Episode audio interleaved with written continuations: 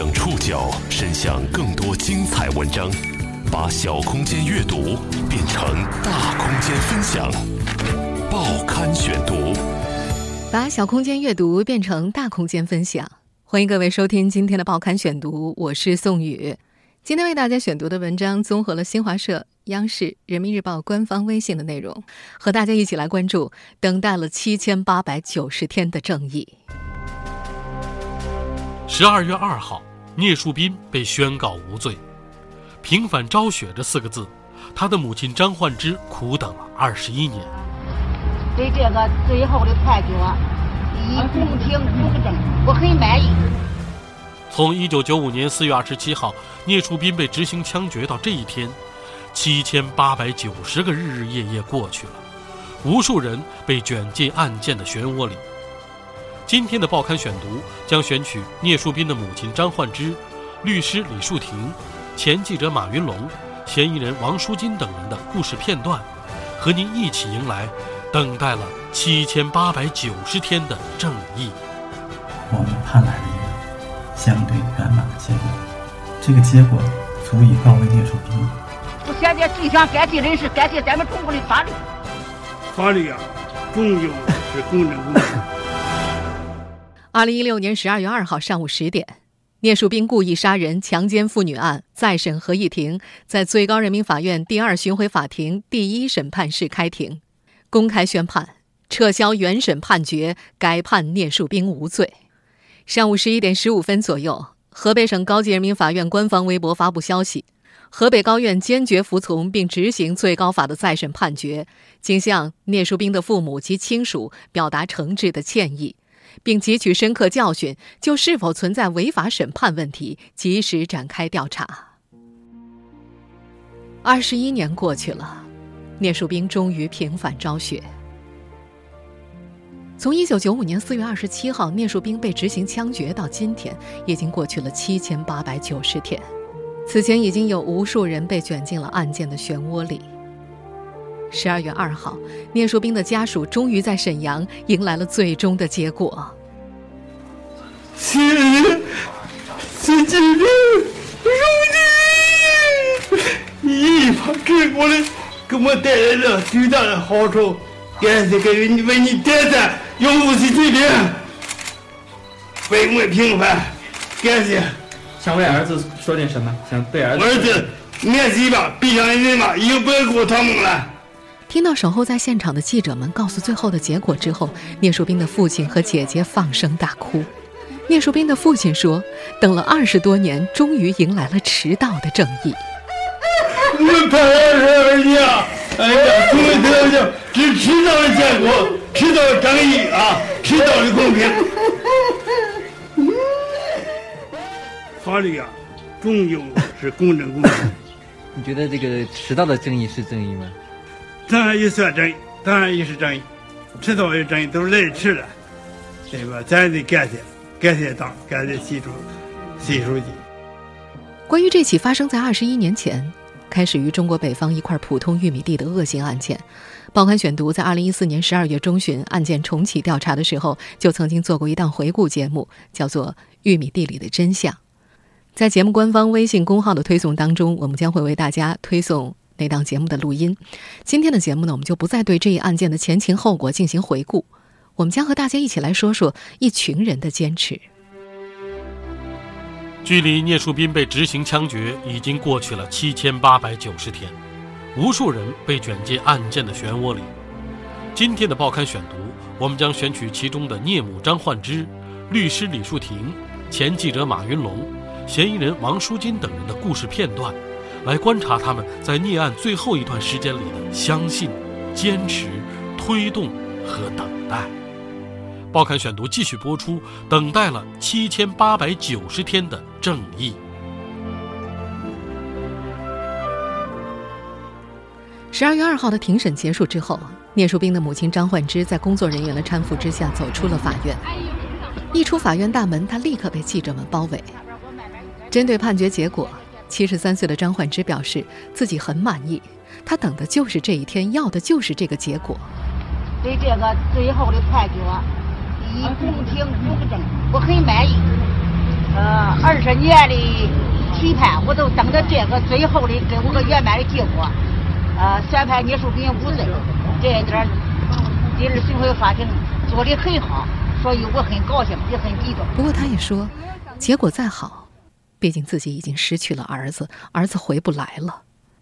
接受采访时，他告诉记者，回家之后他最想做的就是到儿子的坟前告慰他。回家最想做的一件事，到树斌坟上告给他，妈的努力，法律的进步，呃，你最终得到呃无罪的判决了，这点应该是你也高兴，妈也高兴，法律也高兴。而对于下一步的打算，他则表示：你会坚持就是追究当年办案的人的责任吗？下一步坚持追究，对吗？一步我要做，一定要我肯定要走，要走。现在我还没有，嗯，想怎么去做这块事情。将来一定会，对，一定下边一定一步步再做，一步再做。对于最高法的再审结果，张焕之说：在习主席的依法治国的推动下，呃，树斌才得到平反，要证明国家的法律一步步在完善，一步步在前进，一步步在往前进步。这点我是从树斌案子上。嗯，亲身体会到的。嗯，我现在最想感谢的是感谢咱们中国的法律。在翻案前的最后一夜，张焕之难得睡了一个好觉。他说自己就想着最后的判决结果，其余的什么也没有想。之前坐在夏内庄的小院里，看起来敦实坚韧的张焕之，经常会跟来访的记者们讲他的各种梦境。其中一个是聂树斌敲着小窗子，小声地说。妈，我回来了。开下门，我忘了带钥匙。从一九九五年四月二十七号聂树斌被执行枪决之后，张焕之就开始不停地做着各种和儿子有关的梦。梦里的聂树斌也一直停留在他离开的年纪，不到二十一岁。作为母亲的她一直坚信儿子没有犯案，因为儿子每个骨头缝的细节她都知道。我跟你说，我生他养他十九年，他干不了这样事情。他这个人有一个胆小，在长达十多年为聂树斌翻案的过程当中，张焕之已经被训练的极少因为讲悲伤的梦境而掉眼泪了。相反，他会因为案子的一点进展喜极而泣。其中一次是在二零一四年十二月十二号，最高法指令聂案转山东高院异地复查。第二天早上，张焕之就跑到了聂树斌的坟上去报喜。他告诉儿子：“你放心，最高法肯定不会再拖九年的。”在为记者们回忆这一段的时候，他双手合拢，掩面遮住了眼泪。第二次是二零一六年六月六号，最高法宣布聂案重新审判。两天之后，山东省高院向张焕之送达再审决定书时，他先是静默了好几秒，接着又开始流眼泪。除了眼泪。为聂树斌案奔走的十多年，把张焕之从一位农校肄业的农村老太太，硬是磨成了熟悉法律术语的申诉人。和记者们打交道的时候，他有一套适配的话语，不忘提到法治、公平这些词语，但偶尔也会流露出朴素的情态。比如，聂案宣布重审之后，还是在同样的小院里，他接受记者采访，他说：“只要能够翻案，追责和赔偿可以不计较。”一旁的马云龙听到之后问他：“为什么不追责？为什么不要赔偿？作为母亲，你说了最不该说的两句话：必须追责，也必须要赔偿，因为这不是一般意义的钱，是你儿子二十年生命换来的，是你十多年的血泪换来的。”张焕之呆在原地想了一会儿，最后坚定的跟马云龙说：“我要追责，要赔偿，以后再不说那样的话了。”马云龙最早报道聂树斌案的媒体记者。二零零五年三月，时任河南商报代理总编辑的马云龙发表文章《一案两凶，谁是真凶》，第一次提到聂树斌案可能另外存在一个凶手王书金。自那时起，马云龙就开始为聂案奔走呼吁，希望早日还聂家清白。报刊选读继续播出，等待了七千八百九十天的正义。几天前，远在海口的马云龙接到了一个电话，电话那头郑成月的声音听起来有掩藏不住的笑意。老马啊，看来我们喝酒的时间就要到了。郑成月是河北省邯郸市广平县公安局原副局长，曾经担任王书金专案组组长，因此他和最先报道聂案的前记者马云龙结识。多年前，马云龙就和郑成月有过约定，等到聂树斌案方案的那天，他们要找个小馆子狠狠地喝上几盅。但是他没有想到，这天会恰好是自己的生日。他说：“就当是上天送了一份大礼。”原本这天晚上有几个海口的朋友要为他祝寿，因为那案宣判，他很开心，要求直接改成庆祝聂树斌案翻案，庆祝自己跟进十多年的案子终于有了结果。马云龙出生于一九四四年十二月二号，从聂树斌正式翻案的这天开始，他迈入七十二岁。他第一次见到比自己大一岁的张焕之是在二零零五年，六十岁的他当时只是抱着抓一条大新闻的想法开始和同事一起报道聂案，他当时并没有想过其后他会越来越深地介入聂树斌案，一度成为推动聂案改判力量里最重要的一股。从最初的讳莫如深。到现在已经不再否认自身在聂案中的强势，马云龙说，自己等于是聂家幕后的参谋，每到一个重要时刻，他们都会来找自己。是马云龙找来了毕业于中国政法大学的李树亭担任聂家的代理律师，他又想方设法地寻找到了王淑金的一对儿女，以他们的名义委托朱爱明成为王淑金案的代理律师。在很长的一段时间里，甚至直到现在，马云龙被周围的朋友和媒体提醒最多的问题就是：参与聂案，这不是你记者该做的事情，违反了客观中立。你现在已经完全陷进去了。一开始，马云龙宽慰自己，说这是介入性报道，不能眼睁睁地看着人无辜死去还没有一个说法。等到后来他离开报社，索性就放开了手脚，继续去做了。马云龙把2016年6月6号山东高院宣布重新审理视作聂树斌案的转折点，直到现在，他还能够准确地背诵出那段内容。不能排除他人作案的可能性。原审认定聂树斌犯故意杀人罪、强奸妇女罪的证据不确实、不充分。他当时就觉得“不确实、不充分”和“不排除”三个词语就已经暗含了聂树斌案的最终走向。李树亭，聂树斌案的代理律师，他自称是一个从新闻记者半路转行职业律师的人，因某种机缘介入聂树斌案，成为申诉、复查、再审的代理人。曾经的调查记者经历，恰巧也成为首都报道聂案的前记者马云龙选择他作为聂家代理律师的原因之一。尽管中途曾因一些原因离开，又因为熟悉案情，推动力大。被聂家重新找了回来。报刊选读继续播出，等待了七千八百九十天的正义。站在最高人民法院第二巡回法庭第一审判室，听到判决结果的那一刻，李树婷的第一个想法是：今天是不是该下场雪，好应了“平反昭雪”这四个字？他没有想过“平反昭雪”要花这么久。开庭的前一天晚上，他特意计算了一下。从二零一五年三月十五号，聂树斌的母亲张焕之委托他代理聂树斌案申诉再审，到十二月二号为止，一共过去了十一年八个月零十六天。宣判期间，李树庭在接受黎世平采访的时候说：“这么多年真是你要说感受的话，也是一言难尽。可以说，最初呢是充满希望，然后呢是逐渐的失望，甚至有时候呢是绝望。”在绝望的时候，或者是遭受无数次的敷衍或者推诿，以及各种流言蜚语啊，或者信口雌黄，对吧？但是我觉得这些都不重要，因为这一页现在终于是一翻而过了。时间往前追溯十一年，二零零五年三月，忍受了十年的屈辱和难以言说的痛苦之后，张焕之终于看到了为儿子平反的希望。那时，村民抢着看那篇“一案两凶，谁是真凶”的报道，纷纷替他们眼中乖顺的聂树斌喊冤。委托李树亭代理此案之后，聂家人开始了漫长的申诉。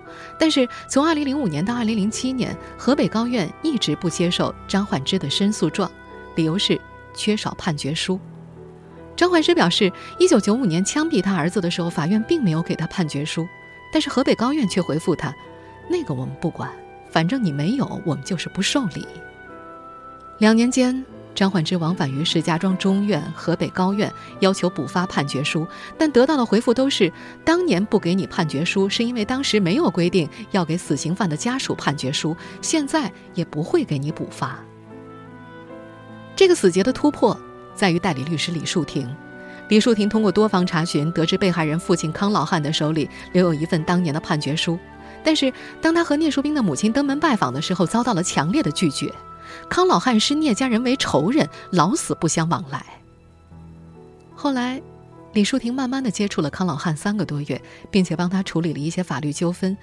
在取得康老汉的信任之后，李树庭终于看到了当年的那份判决书。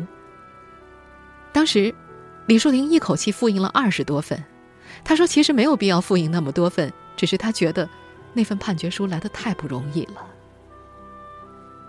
拿到判决书之后，二零零七年十一月，河北高院终于受理了聂树斌案。但是，从二零零七年底接受申诉，一直到二零一四年十二月，又过了七年，河北高院对内案的复查纹丝未动。一度，李树亭很悲观。他说：“什么努力都做了，但还是无能为力。这种感觉最令人痛苦。接近绝望的他，曾经剃度出家，希望缓解内心的苦闷和压抑。”二零一四年十二月，山东高院向聂树斌的亲属送达了复查决定书，李树庭开始重新代理聂树斌案。我非常庆幸的是什么？是有无数的法律人和新闻人。还有无数怀揣正义感的普通民众，他们怀着对公平正义的敬畏和追求，十一年多来一直关注着聂树斌案，关心着聂家人，也一直探究着聂树斌案件的真相。最后的一百八十天里，他一想到案件还是觉得煎熬。但是十二月一号白天，他匆忙在石家庄下聂庄村接了张焕之到火车站，两人乘坐高铁一同前往沈阳的时候，已经怀有一种乐观的心情了。这种心情跟一周前发生的事情有关。十一月二十五号，最高人民法院第二巡回法庭第一法庭的人赶到石家庄，借用了河北高法的办公室，听取了张焕之和李树亭的意见。整个会面长达三个小时。在两人离开的时候，对方嘱咐说：“最近不要出差，不要离开石家庄，手机保持畅通。”这意味着案件的宣判近在眼前。此前，李树庭已经向合议庭提交了一份关于聂树斌故意杀人、强奸妇女案再审关键问题的重点说明，长达三万多字，指出了其中公诉、作案时间、作案工具、被害人死因等方面的疑问。从半年前聂树斌案宣布重新审判之后，长久停留在聂家小院的一群人里，留着光头的李树庭看起来十分显眼。他爱穿白衣，表述冷静，对媒体。始终保持着一份客气和疏离，除了谈论案件，他极少表达内心的感受。李树庭的判断没有错，十二月一号，最高法第二巡回法庭通知他和张焕之前往沈阳，这一次他是带着一丝急迫和信心前去的。如果不出意外。一案两凶的另一个嫌疑人王书金将会在磁县看守所的电视新闻上看到聂树斌翻案的消息。因为和自己从未谋面的聂树斌，王书金已经多活了十一年。报刊选读继续播出，等待了七千八百九十天的正义。听到聂树斌沉冤得雪的消息，王书金的代理律师朱爱明心情很复杂。他觉得，其实王书金。一直在等待这只靴子落地。王淑金曾跟他表达过，觉得自己多活了十一年，而多出的这十一年都和自己从未谋面的聂树斌有关。二零零五年一月，犯下多起强奸杀人案的河北人王淑金在河南荥阳落网。在供述完他在河北广平犯下的五起案件之后，他还称，曾于1994年在石家庄市西郊玉米地里奸杀了一名女子，而这起案件的凶手聂树斌早在十年前就被执行死刑了。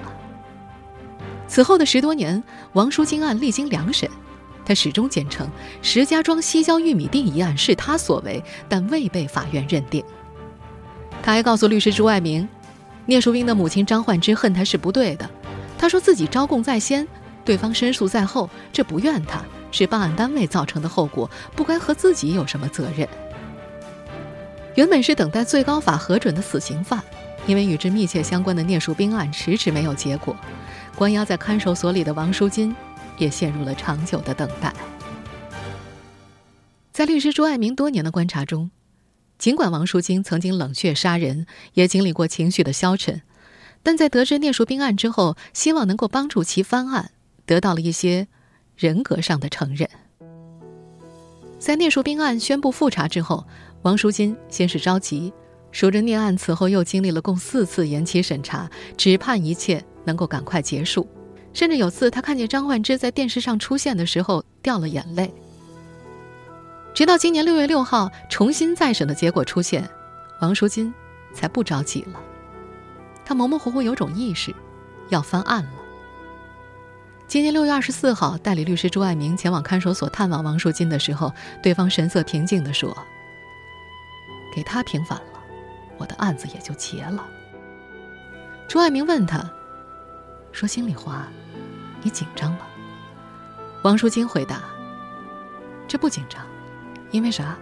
咱知道杀人偿命，到时候早结束比晚结束强。聂树斌案翻案，意味着王淑金的案子要重新提上议程。朱爱明却已经开始替他紧张了。最后的那刀什么时候落下来，有不确定性。不过截止目前，法律界关于王淑金的立证到底是良心发现还是拖延时间保性命，依然存在争议。十二月二号，为了这个案子奔走多年的人们和聂家人一起等来了迟到二十多年的正义。但围绕聂树斌案的一切还远远没有结束。报刊选读继续播出，等待了七千八百九十天的正义。十二月二号。聂树斌故意杀人、强奸妇女再审合议庭在最高人民法院第二巡回法庭第一审判室开庭，聂树斌被判无罪。作为律师的吕树庭终于等来了他要的正义。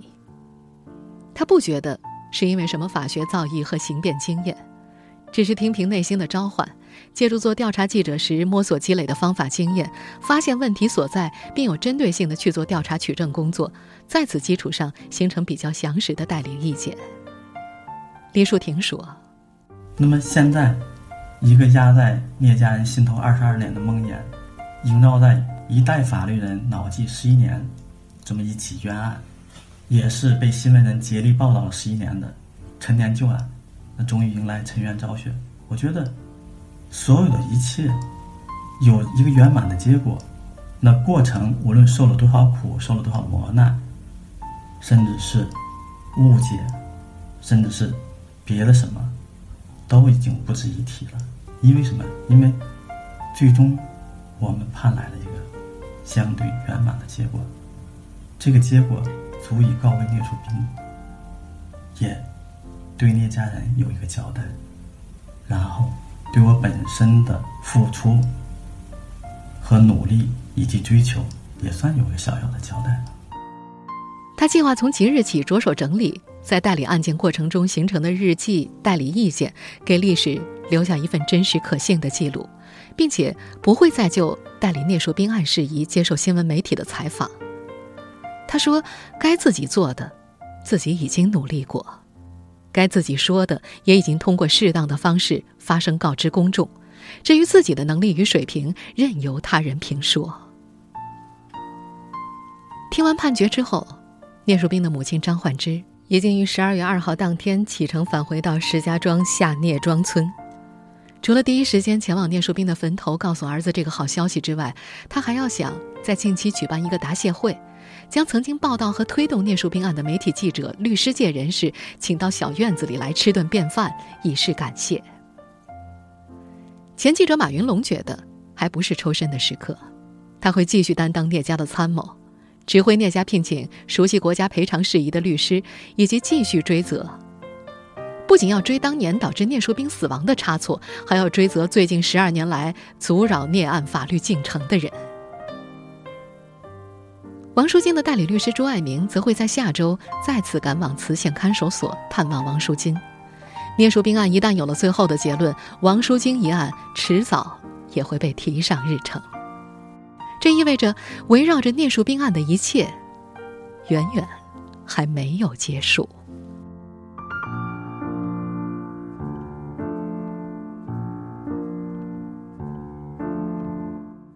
听众朋友，以上您收听的是《报刊选读》，等待了七千八百九十天的正义，我是宋宇，感谢各位的收听。收听节目复播，您可以关注《报刊选读》的公众微信号，我们的微信号码是“报刊选读”拼音全拼，或者登录在南京 APP、喜马拉雅 FM、网易云音乐。我们下次节目时间再见。